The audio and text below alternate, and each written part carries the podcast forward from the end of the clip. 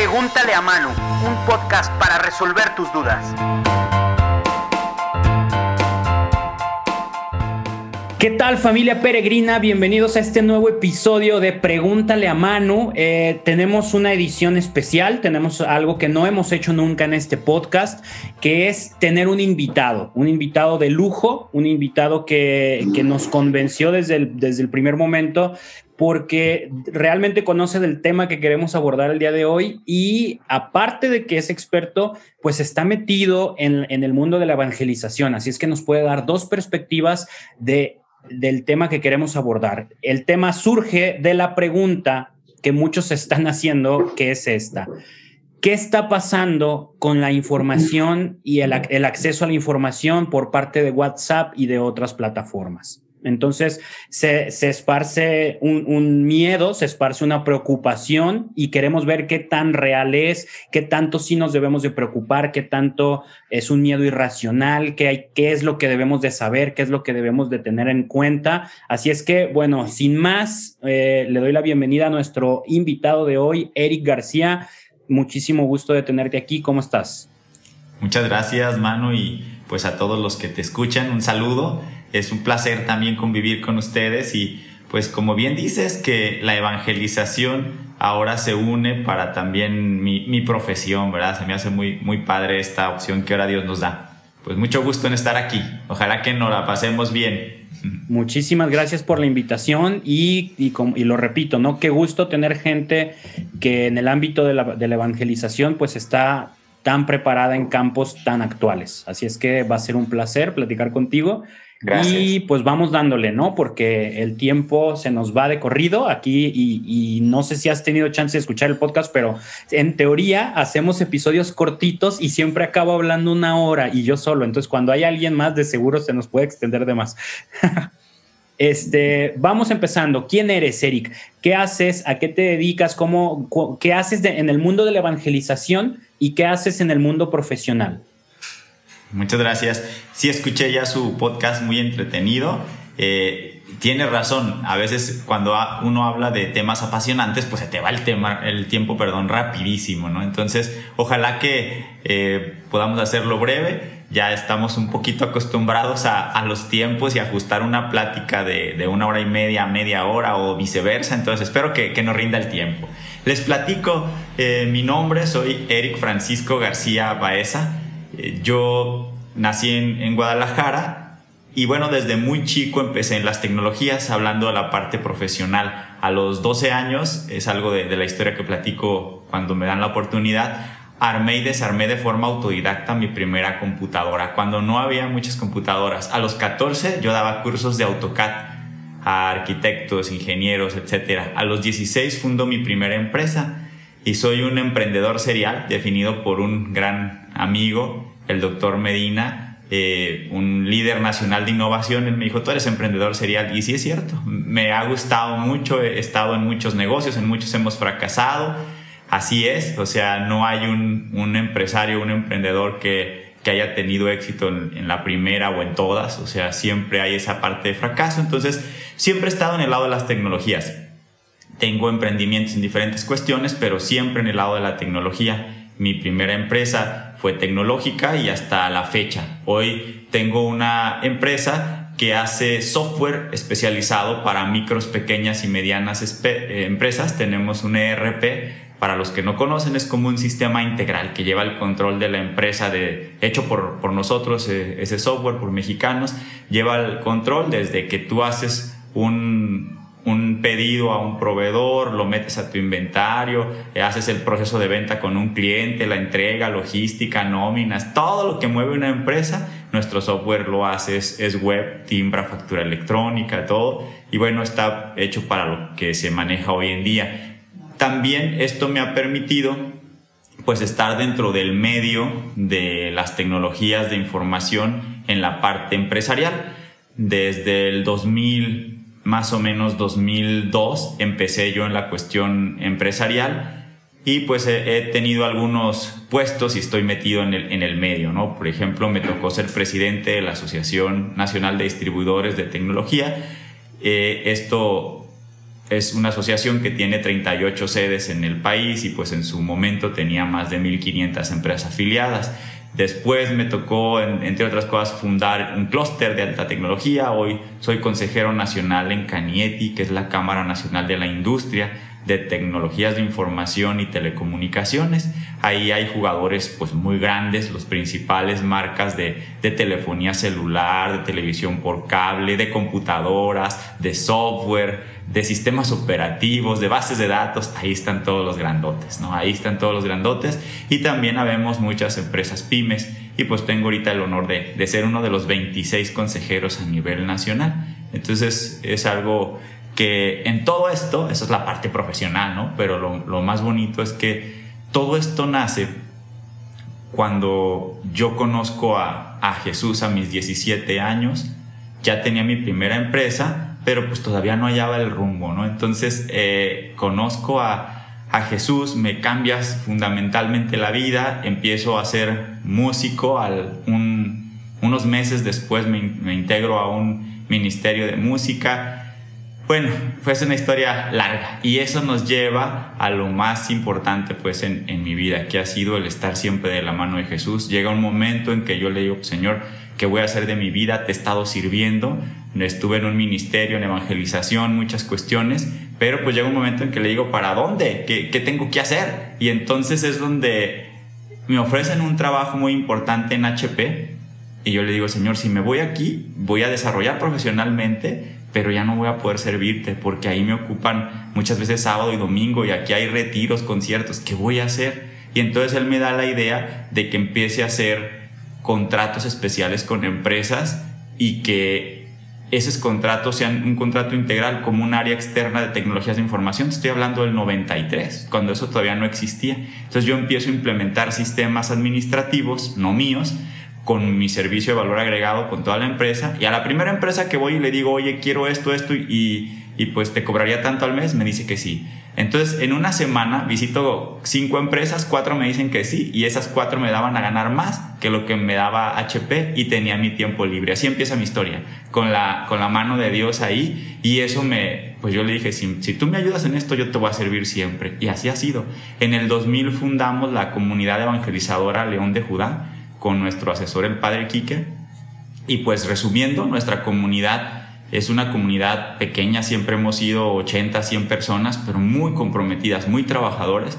Tenemos ministerios de evangelización, de música, ministerio de, cocina, de intercesión, lo que es oración, tenemos ministerio de materiales, todo enfocado para hacer retiros. Hacemos retiros para niños, adolescentes, jóvenes, adultos y matrimonios, con un enfoque carismático. El carisma es la, alegría en la alabanza la fraternidad y la predicación testimonial. Y a la fecha, ya más de 11.000 personas desde el 2000 han pasado en un retiro cara a cara con nosotros.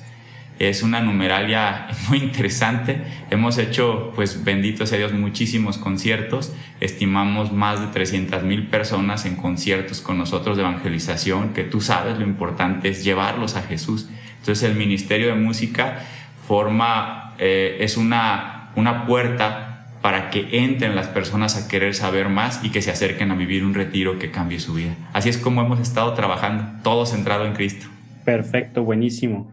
Eh, oye, y ya con este contexto, con este panorama de ver qué tan metido estás en la onda eh, informática, información, software y todo esto, y con tu compromiso evangelizador, vamos entrando a detalle.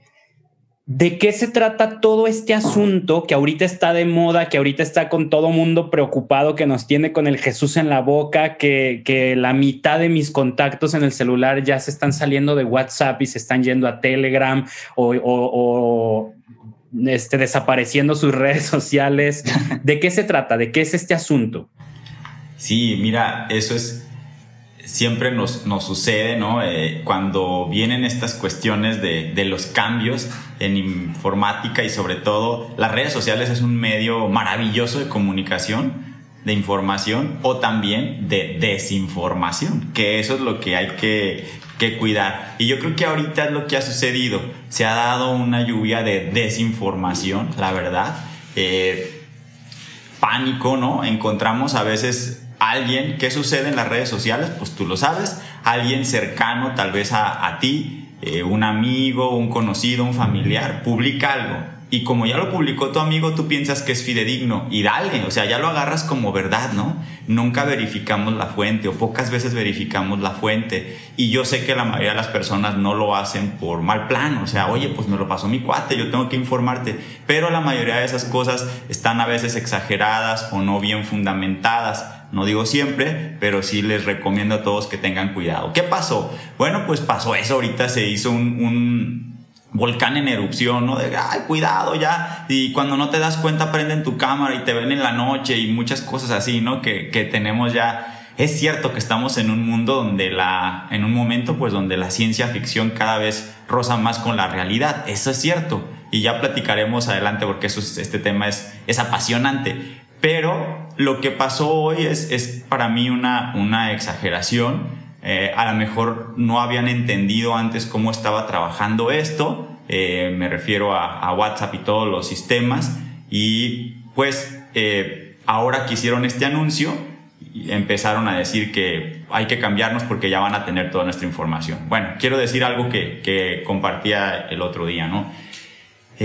esta información, en resumen, ya la tienen desde hace tiempo todo se suscitó a raíz de que hubo una demanda en todo lo que es Reino Unido y se hizo otra demanda en, en Latinoamérica, en, más bien en América, perdón, donde le exigían a WhatsApp que modificara la forma en que hacía sus cambios.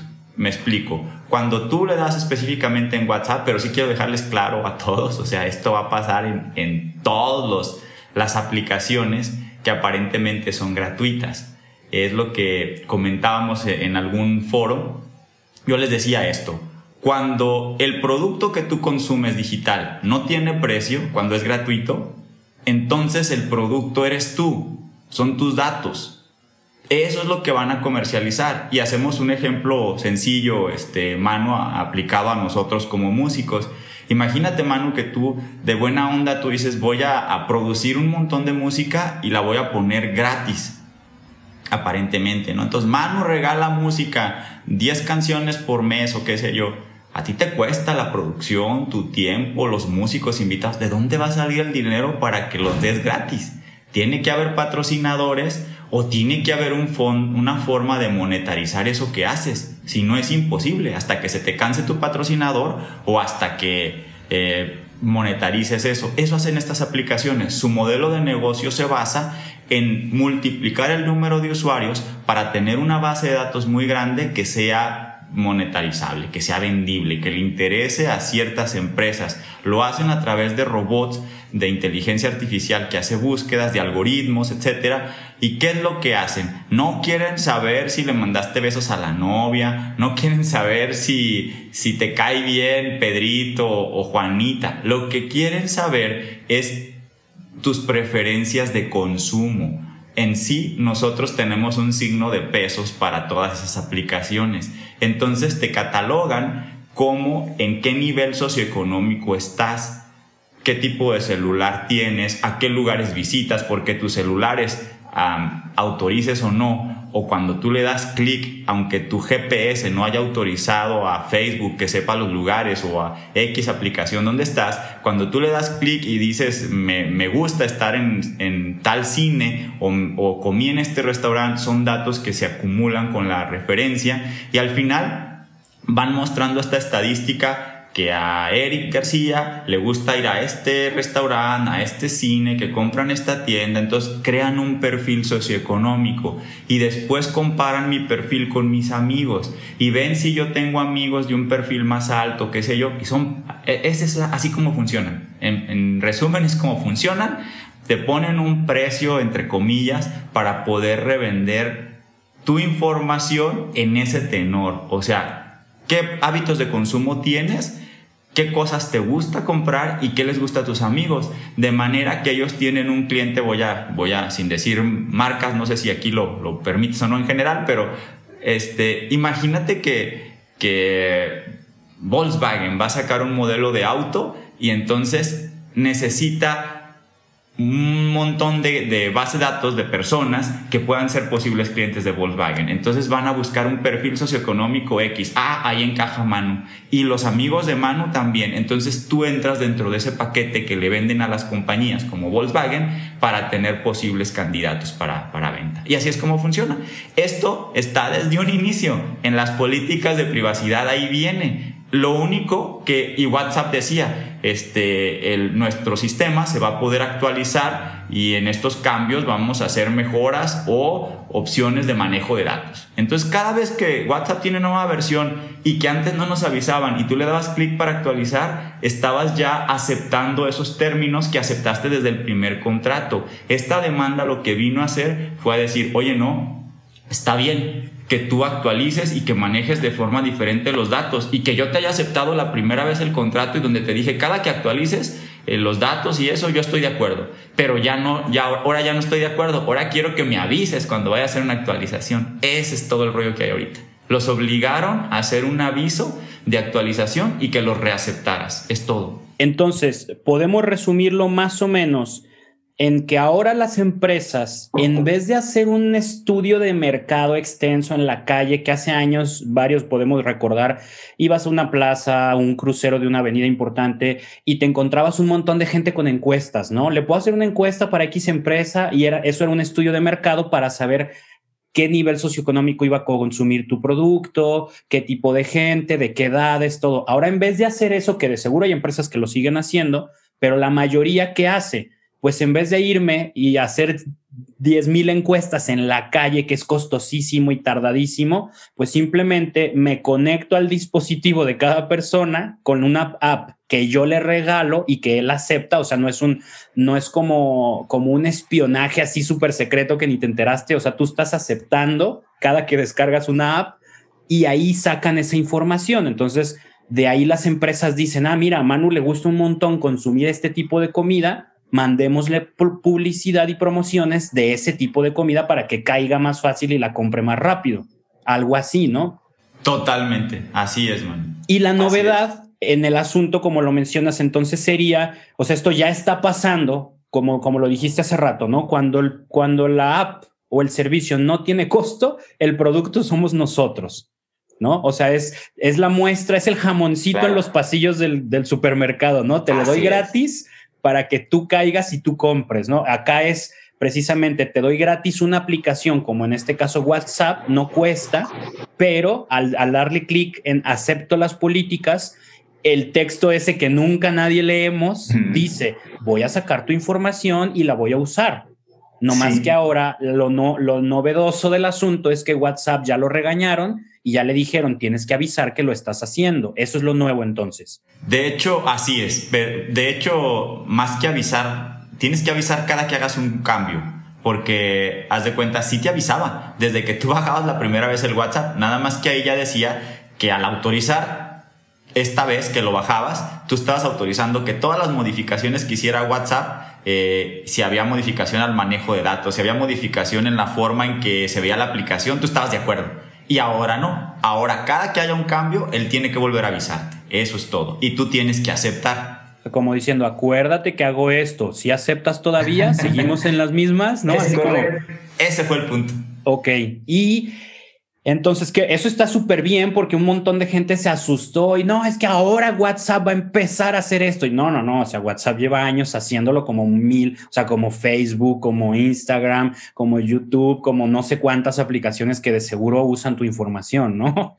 Sí, sí, sí. Y, esto hay un punto interesante ahorita que le podíamos también dar a quien nos escucha. Eh, si empiezan a revisar las aplicaciones, los sitios, por ejemplo, a mí me gusta mucho el básquetbol y yo tengo este nba.com, tengo una aplicación de la NBA y veo partidos y la canción. Como esa aplicación, ya la mayoría por, por estos temas de modificación a la ley, te dicen política de privacidad y, y tú le das clic y te la despliega. Entonces ahí te dice, aceptas que tus datos sean compartidos con...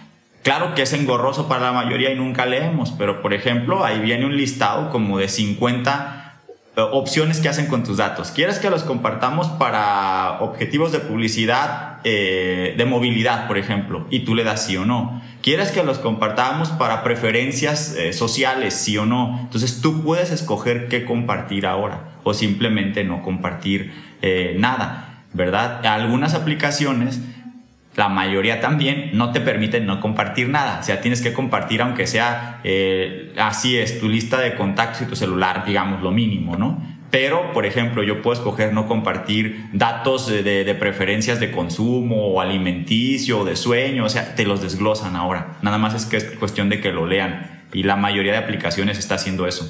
Ok, no, pues está súper bueno saberlo porque eh, el siguiente punto que quería tratar y por ahí ya nos estás conduciendo, ¿cómo, e, cómo este acceso a la información que tienen las aplicaciones a, nuestra información de uso diario y cotidiano, ¿cómo nos afecta realmente? O sea, ¿en qué sí nos vemos afectados? Porque, por ejemplo, yo pienso, WhatsApp no nos avisaba, nos avisaba en la primera, ¿no? Al, descargarla y ya. Y durante tres, cuatro, cinco años, todos usamos WhatsApp sin preocuparnos absolutamente, o sea, la mayoría, pues. Sí, sí, sí. Ahora WhatsApp manda un aviso en el que no está haciendo nada nuevo más que decirnos, oye, voy a seguir haciendo lo que llevo haciendo años y ya la gente se preocupa y ya la gente cree que, que sí nos afecta en algo nuevo o que ya nos va a empezar a afectar de otra manera. Aquí, eh, ¿tú, ¿tú qué nos puedes decir en, ese sentido? ¿Cuál es la verdadera... Eh, el, verdadero, ah, se me fue la palabra, la, manera en la que esto afecta en la vida real a nosotros los usuarios. Sí, bueno, eh, yo creo que este cambio más bien nos concientiza, ¿verdad? Y esto que se está dando a nivel global de, cuidado con los datos es un cambio que ya viene. Eh, me voy a ir un poquito hacia atrás, me tocó compartir en, hace unos días otra una conferencia donde hablábamos de los cambios radicales que el COVID empujó en toda la cuestión de, digitalización. Si bien ya traíamos una tendencia hacia ese mundo digital muy acelerado, el COVID nos dio un empujón de varios años. Y en esas tendencias, Manu, ya se veía que, por ejemplo, todo lo que se tenía que ver con el manejo de datos personales se iba a volver algo, un tema más delicado. La gente va a empezar a, pensar, oye, ¿qué están haciendo con mis datos? A nivel global, desde antes de esto. Entonces, eh, vamos a empezar a querer pagar por cosas pagar mejor una suscripción de 10, 20 pesos, pero teniendo la certeza de que no va a ser usada mi información, si tú así lo quieres, no va a ser usada tu información para ninguna cuestión mercadotécnica o de lo que sea del, tipo, ¿no?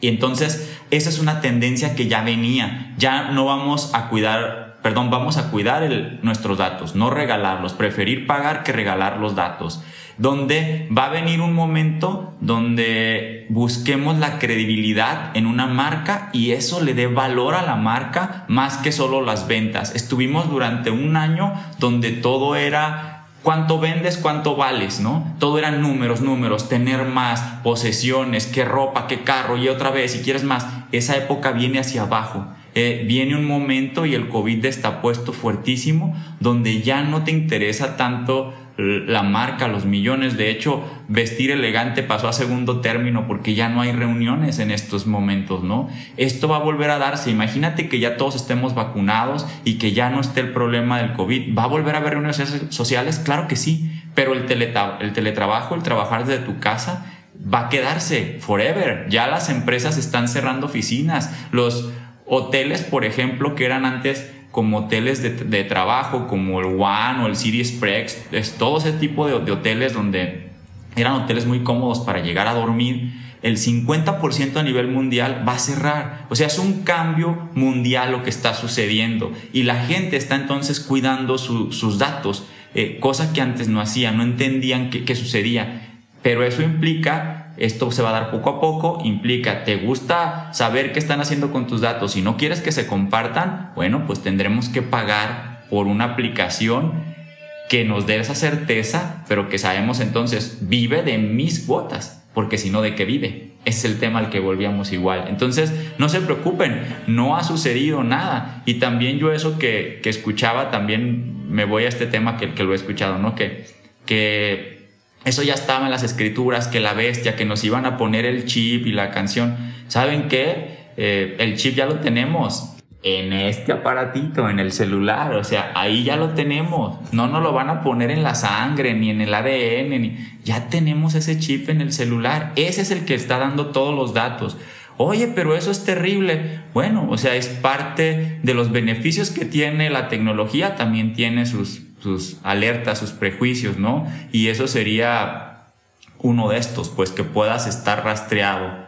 Y bueno, ante eso yo lo que les digo es, lean bien las condiciones, algo que me dijeron a mí desde, desde chico cuando empecé en la cuestión empresarial, nunca firmes un documento sin leerlo. Pues es lo mismo en lo digital, es la, es la recomendación que les doy, ¿verdad? Nunca firmen o nunca acepten sin antes leerlo. Y también no se vayan al extremo, o sea, insisto, hablando eh, de posibilidades y literalmente, tienen todos los datos imagínate, tu conversación de WhatsApp, todo lo que tú pongas en WhatsApp pasa por sus servidores, igual de Facebook. ¿Tienen todos tus datos? Sí, sí los tienen. ¿Podrían hacer lo que quisieran con tus datos? Sí, sí podrían. Pero ellos legalmente se comprometen a no hacer tal y tal y tal. Eso es todo.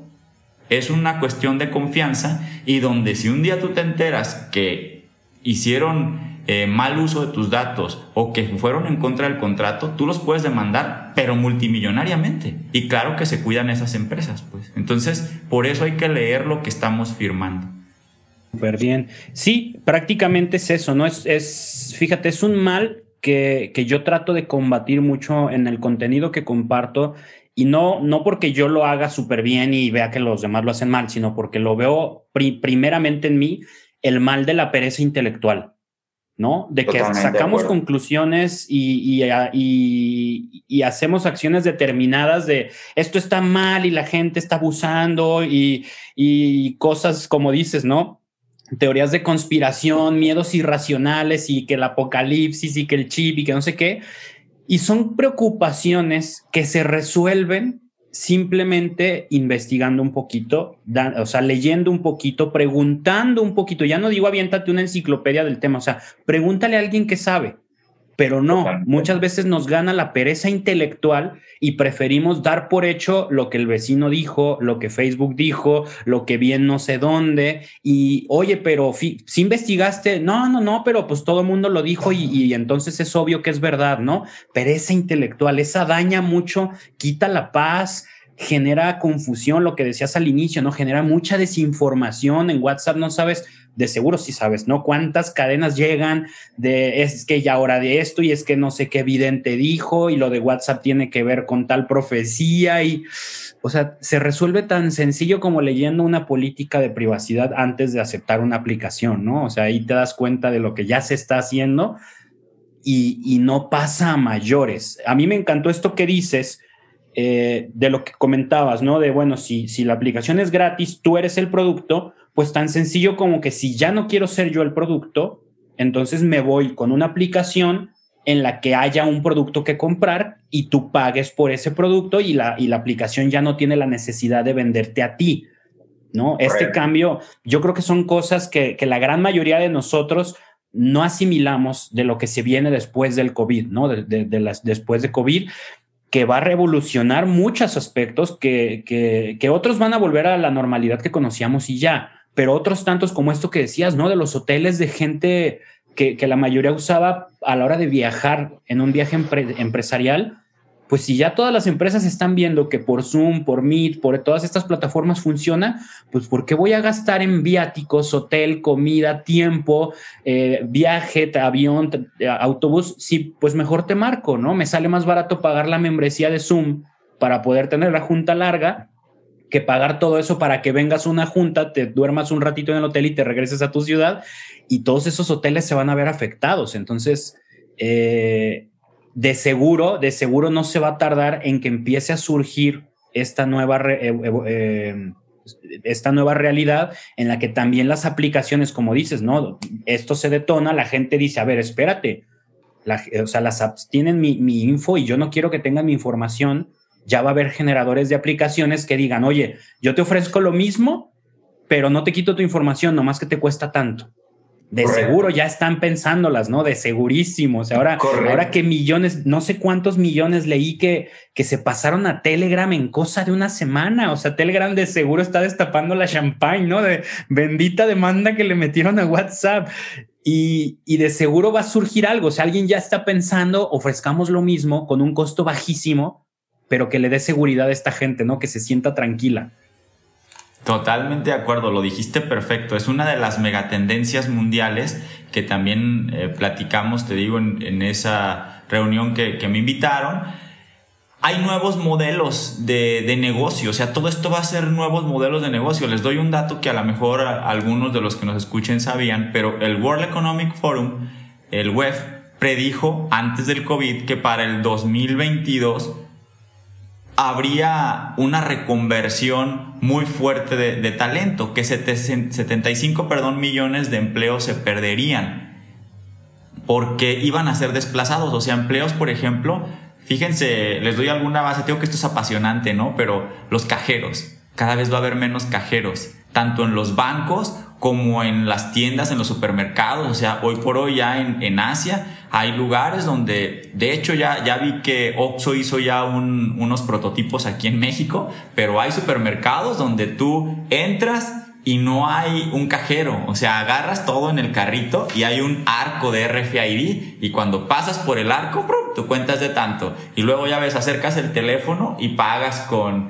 con tu NTF pagas este, ya sin tarjeta, sin nada. O sea, esto ya es una realidad, ya está pasando, no tarda en, en hacerse global. ¿Cuántos cajeros van a desaparecer? Los bancos están invirtiendo mucho, ahí está el CODI y todo eso, para que tú vayas menos a las sucursales. Ya están cerrando bancos, se dieron cuenta que aquí en México ya están cerrando, o sea, ¿qué significa? Menos cajeros. ¿Qué va a pasar con esa gente? ¿Se van a quedar sin trabajo el mundo? ¿Los robots van? No, tranquilos, o sea, se van a crear 133 nuevos millones de, empleos, ¿no? O sea, vienen nuevos empleos.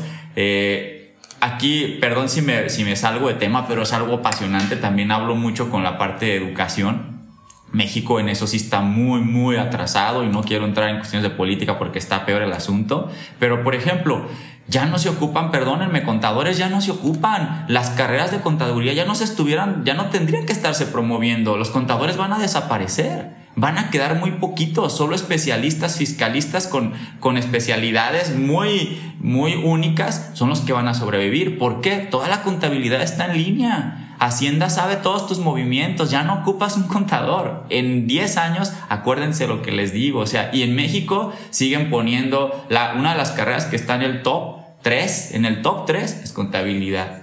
Eso es increíble, o sea, estamos retrógradas 100%. ¿Qué carreras vienen? Científicos de datos, ingenieros y técnicos en energía solar. Ya no ocupa ser ingeniero ni maestrante. Yo hoy por hoy, quien dirige mi área de implementación no tiene título, Manu pero hoy contratas por habilidades. Entonces, cuidado, vienen especialistas en inteligencia artificial, en aprendizaje automático, ingenieros agrícolas, ¿eh? no nada más es de tecnología, agrícolas, porque vamos a necesitar mejorar la comida y la tierra y tener más producción porque somos muchos, docencia virtual, eh, técnicos en emergencias médicas, ingenieros y científicos medioambientales, profesionales en ventas, marketing, o sea, va a haber mucha nueva generación. El 85%, escuchen este dato, de los empleos que va a haber en 2030 no se ha inventado todavía. Todavía no se ha inventado el 85% de los empleos. Hay una reconversión. Eso que tú decías es, es real ya están esas aplicaciones de seguro trabajando, porque ya la gente nos dimos cuenta y entonces vamos a buscar, ok, yo no quiero que mis datos sean públicos, pues tengo que pagar por ellos. Va a haber como más concientización de esa cuestión y también hay un dato interesante, las personas ya se dieron cuenta que hay muchas noticias de las llamadas fake news y entonces la gente ya está empezando a despertar en eso. Se va a ver mucho más modelos de suscripción por la transparencia de los contenidos. Vamos a buscar, eh, en vez de tener tanta información, sistemas curados de información por expertos para que tú puedas interactuar. De manera que si lo que te interesa es política o te interesan los viajes, tratamiento de datos, van a haber agencias especializadas donde a lo mejor por una suscripción mínima o precisamente como lo decíamos antes, o sea, estoy de acuerdo en que tengan mis datos, pero a, cambio de eso yo voy a tener información transparente, curada, y ya no dejarnos manipular por las televisoras y todo eso que se ha hecho, ¿no? Hoy por hoy es una tristeza ver cómo se miente todos los días en la televisión por una figura que, que dirige el país. O sea, eso es tristísimo, eso es algo que no debemos de permitir, como los noticieros también ponen la información de acuerdo a lo que les pagan. O sea, es, es increíble. Pero eso viene, vienen nuevos modelos que a lo mejor van a ser en, en las redes, la mayoría de ellos, ¿no? Sistemas curados, con, donde, donde la inmediatez, pero la certeza del dato va a ser muy valorada. Y yo creo que es vital en esto que mencionas de los trabajos, en esto que mencionas del nuevo manejo de, de la información, de, que parta de nuestra conciencia de cómo son las cosas y de si queremos que las cosas mejoren, todo va a radicar en la disposición a, un cambio de vida, ¿no? Este ejemplo que ponías de los contadores, bueno, los contadores tendrán dos opciones, ¿no? O, o, sentarse en su escritorio y quejarse y decir, pues no, no, yo me aferro a que esto no cambie, o empezar a, pensar en y cómo puedo evolucionar mi, mi, trabajo, mi vocación, o cambiar completamente de camino para que esto no me alcance y no me agarre desprevenido, ¿no? En este caso particular de contadores, pero cuántos trabajos no habrá, cajeros, todos los que se van a ver afectados y en el, en el ámbito de las aplicaciones, pues también vamos a tener que, que tener esa disposición de cambiar, ¿no? El, también hay gente que dice, yo no me quiero, en un caso súper básico, super básico, yo no me quiero mover a Telegram porque a mí WhatsApp me gusta, pero no quiero que tengan mi información. No, pues no puedes obligar a WhatsApp a, cambiar las cosas, ¿no? O, te adaptas o asumes, una de dos, ¿no? Entonces, obviamente, yo creo que lo mejor siempre es adaptarte evolucionando, no, no quedarte de brazos cruzados y, y vivir molesto porque WhatsApp usa tu información y ya, y, no, y quejándote, pero no moviéndote de WhatsApp. Tanto en apps como en profesión, pues estamos obligados, que eso es un paralelismo a la vida cristiana. En todo lo que hacemos, estamos obligados a evolucionar buscando siempre la perfección inalcanzable, ¿no? Este, pero conscientes de siempre buscar ser la mejor versión de nosotros. Y acá en lo tecnológico y en lo profesional va a ser la misma. Después de COVID, incluso ya ahorita en COVID, pues muchos hemos tenido que buscar, buscar, buscar, reinventarnos para no detenernos, para no caer en, en, un estilo de vida de queja, en un estilo de vida de insatisfacción y frustración, pero con los brazos cruzados, ¿no? Entonces, pues se nos viene una, una, una, una revuelta impresionante en muchos aspectos de la vida, ¿no? Pero qué bueno que nos compartes esto para asumirlo con conciencia, asumir, a ver, esto está pasando, es un reto, no es algo que no nos importe, no es algo que debamos de ignorar y ya, pero tampoco es algo que nos deba de quitar la paz y ya estar esperando a los cuatro jinetes del apocalipsis porque WhatsApp avisó, ¿no? Totalmente. Sí, yo, yo creo que, que, bien lo decías, a veces hemos platicado en alguna prédica en la comunidad o algo. Bueno, si Jesús hubiera estado en estas épocas, pues él usaría redes sociales y los medios que hay ahorita, seguramente. O sea, tenemos que ser evangelizadores de nuestra realidad.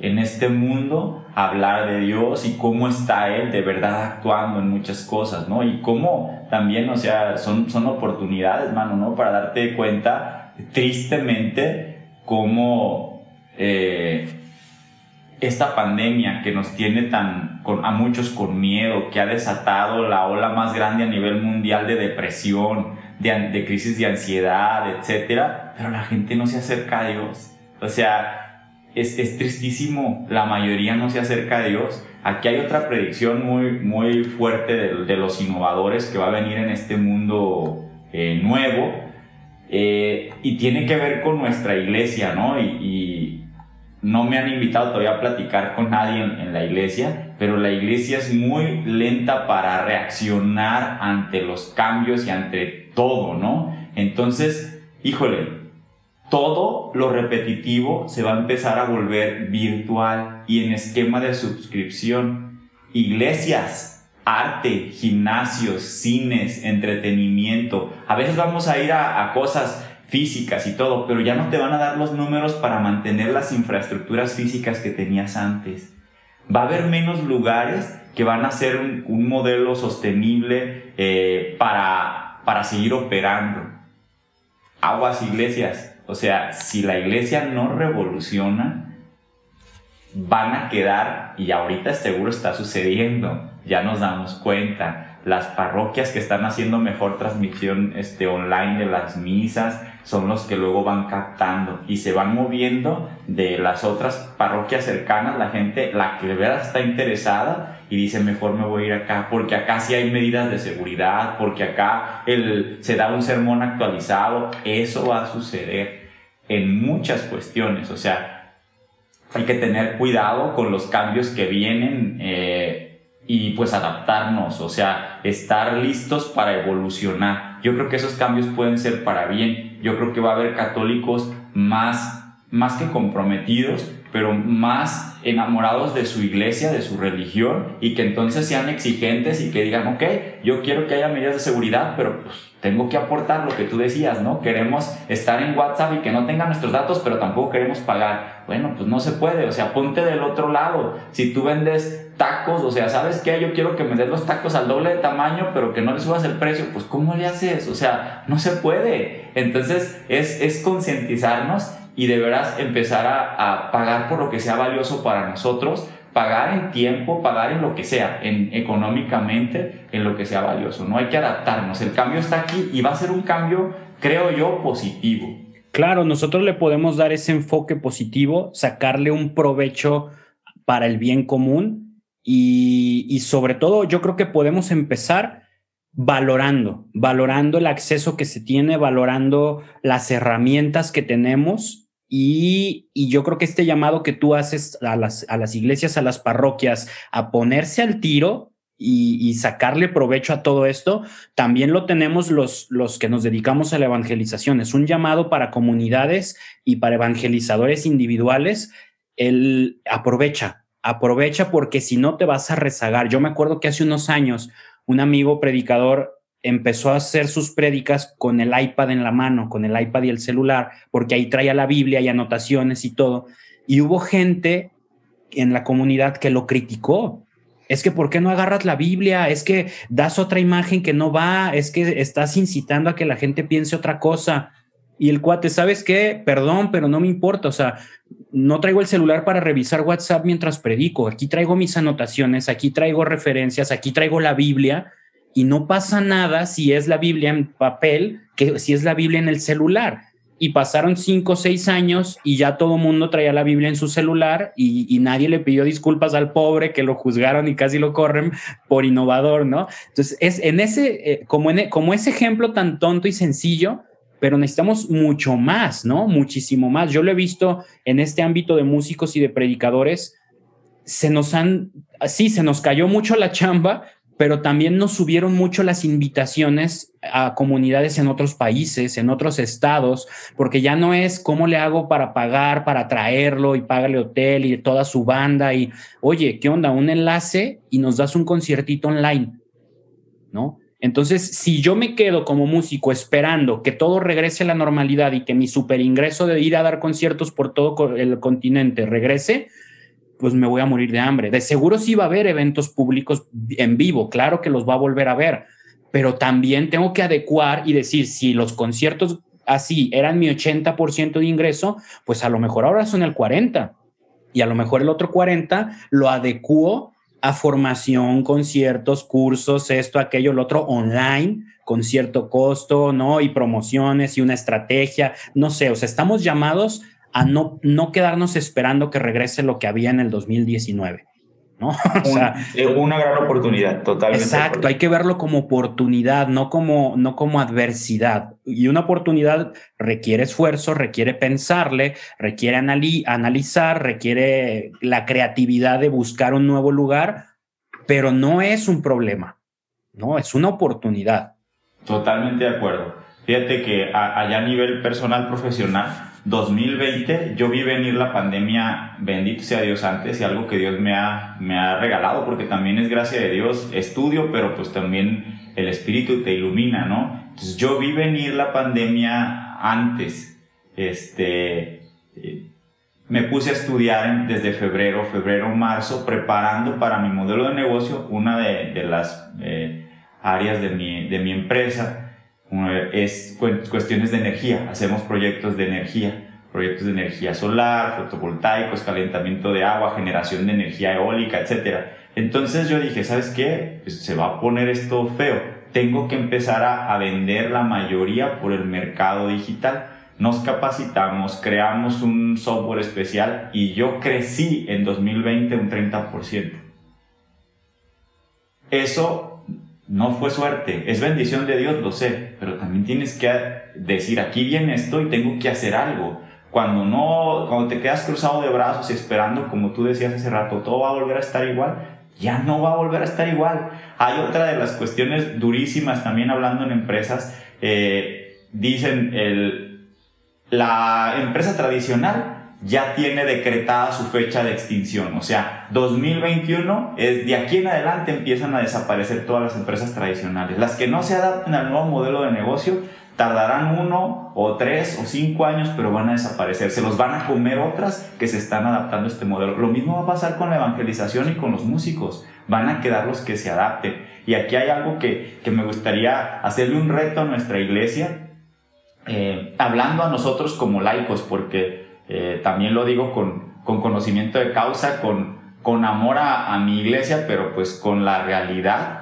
Eh, la iglesia piensa diferente y es lenta. La iglesia, hablando de, de todos los, los jerarcas de la iglesia, es lenta en reaccionar y piensan que por ser iglesia ya la tienen. Van a perder muchos fieles por no reaccionar. Pero nosotros como laicos, esta es la invitación, hagamos cosas que tengan valor. O sea, la verdad, tú decías bien cierto, va a haber menos conciertos, claro que sí. Y entonces, ¿qué vas a hacer? Si te vas por un lado a arriesgar en un concierto, así válgame la, expresión, por otro lado vas a tener que pagar más porque ahora va a caber menos gente en los conciertos, vas a ir a esos conciertos que tienen más calidad o que te van a ofrecer un valor más interesante. A mí me tocó ver el boom de los conciertos de evangelización y tristemente, o sea, acabaron con eso porque a cualquier cosa, híjole, no quisiera hablar tan así, ¿verdad? pero a cualquier cosa le llamaban concierto, mano, o sea, en un momento en los 2005, 2007, no sé, empezó a haber un montón donde dos chavitos con una grabadora y un micrófono y, y entonces la parroquia los anunciaba, concierto de evangelización con el ministerio, quién sabe qué, y tú ibas desafinados, descuadrados, el sonido terrible. Entonces la primera vez iban 100 gentes, la segunda iban 20, la tercera ya no iban. Y después cuando invitaban a León de Judá o cuando invitaban a alguien que intentaba hacer las cosas mejores,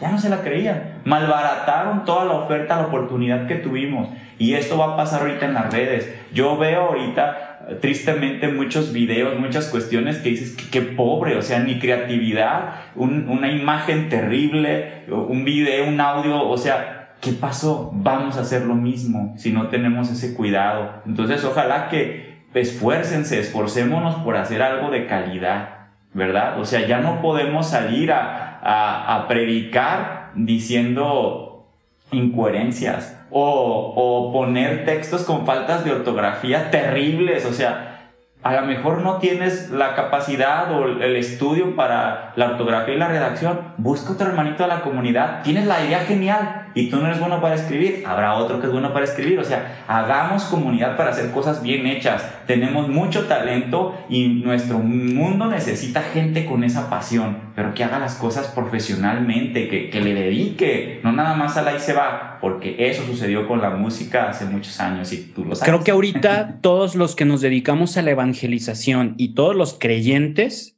estamos en una postura muy similar a la de Noé. O sea, Dios vino, avisó, esto va a cambiar, ponte las pilas porque va a haber un diluvio y si no construyes el arca, te vas a, te vas a quedar con todos los demás. Entonces, está en nuestras manos decidir si le hacemos caso y construimos cada quien nuestra arca, que es renovarnos en, nuestra, en nuestro trabajo evangelizador, o no construirla y que llegue el diluvio. ¿no? El diluvio no como una catástrofe ni nada, sino como ese, ese reinicio de actividad, ese reinicio de, de, de misión y de llamado. O sea, Dios nos está diciendo, ya no es igual, 2020-2021 es un tiempo de transición en todos los niveles de nuestra vida y como agentes evangelizadores también nos involucra y tienes que construir, tienes que construir esa arca para poder seguir en el camino y seguir navegando, porque si no, te me hundes, te me hundes y tu, y tu ministerio, tu comunidad, tu parroquia, si no evoluciona, se nos va a quedar abajo, ¿no? Estamos llamadísimos a eso. Y pues bueno, Eric, muchísimas gracias por tu tiempo, no te quito más. Este, de verdad, súper provechoso el episodio. Muchas gracias por aceptar la invitación. Espero que todo mundo que esté aquí escuchándonos se lleve un, tesoro de información y, de tranquilidad, que, que, no caigamos en esa paranoia que nos estaba consumiendo. Este, algo que quieras decir para despedirte, Eric. Gracias, gracias por la invitación. Gracias por ah, ser iglesia, mano, y por hacer iglesia, porque lo que haces es también para dar vida a otros. Nuestra misión es esa, es compartir la alegría que un día llegó a nuestra vida, lo que nos ha impulsado.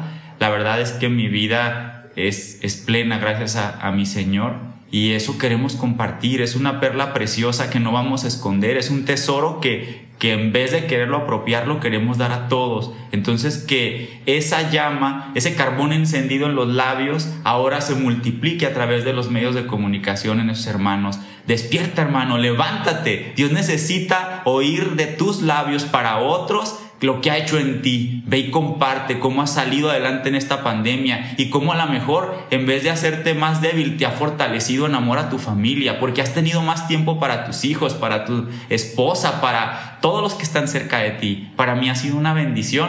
Bendito Dios, siempre he tenido tiempo para mis hijos, pero hoy ha sido algo hermoso en mi familia, mi, mi esposa y yo. A pesar de que trabajamos en la empresa y nos vemos todo el día, ayer era la, una y media, dos y viendo películas ella y yo y platicando. O sea, ha sido algo para unirnos. Entonces aprovechenlo. La alegría no viene de afuera. La alegría sale de tu corazón y mucho es impulsado por lo que tú permites que Dios haga. A darle. No tengan miedo de compartir los datos, de salir a evangelizar. Más bien, vean la oportunidad que Dios les está dando para ir a nuevas aguas. Buenísimo, muchísimas gracias, Eric. Este, vamos a dejar aquí en, el, en, el, en la descripción del podcast tu correo por si alguien quiere una asesoría o alguien trae un proyecto que le sirva eh, todo lo que hace Eric, lo pueda contactar sin ningún problema. Igual si, si gustas y, te interesa, también podemos poner aquí tus, tus, redes sociales, ahorita nos las pasas por WhatsApp y para que todo el mundo las tenga por WhatsApp, que se las roben.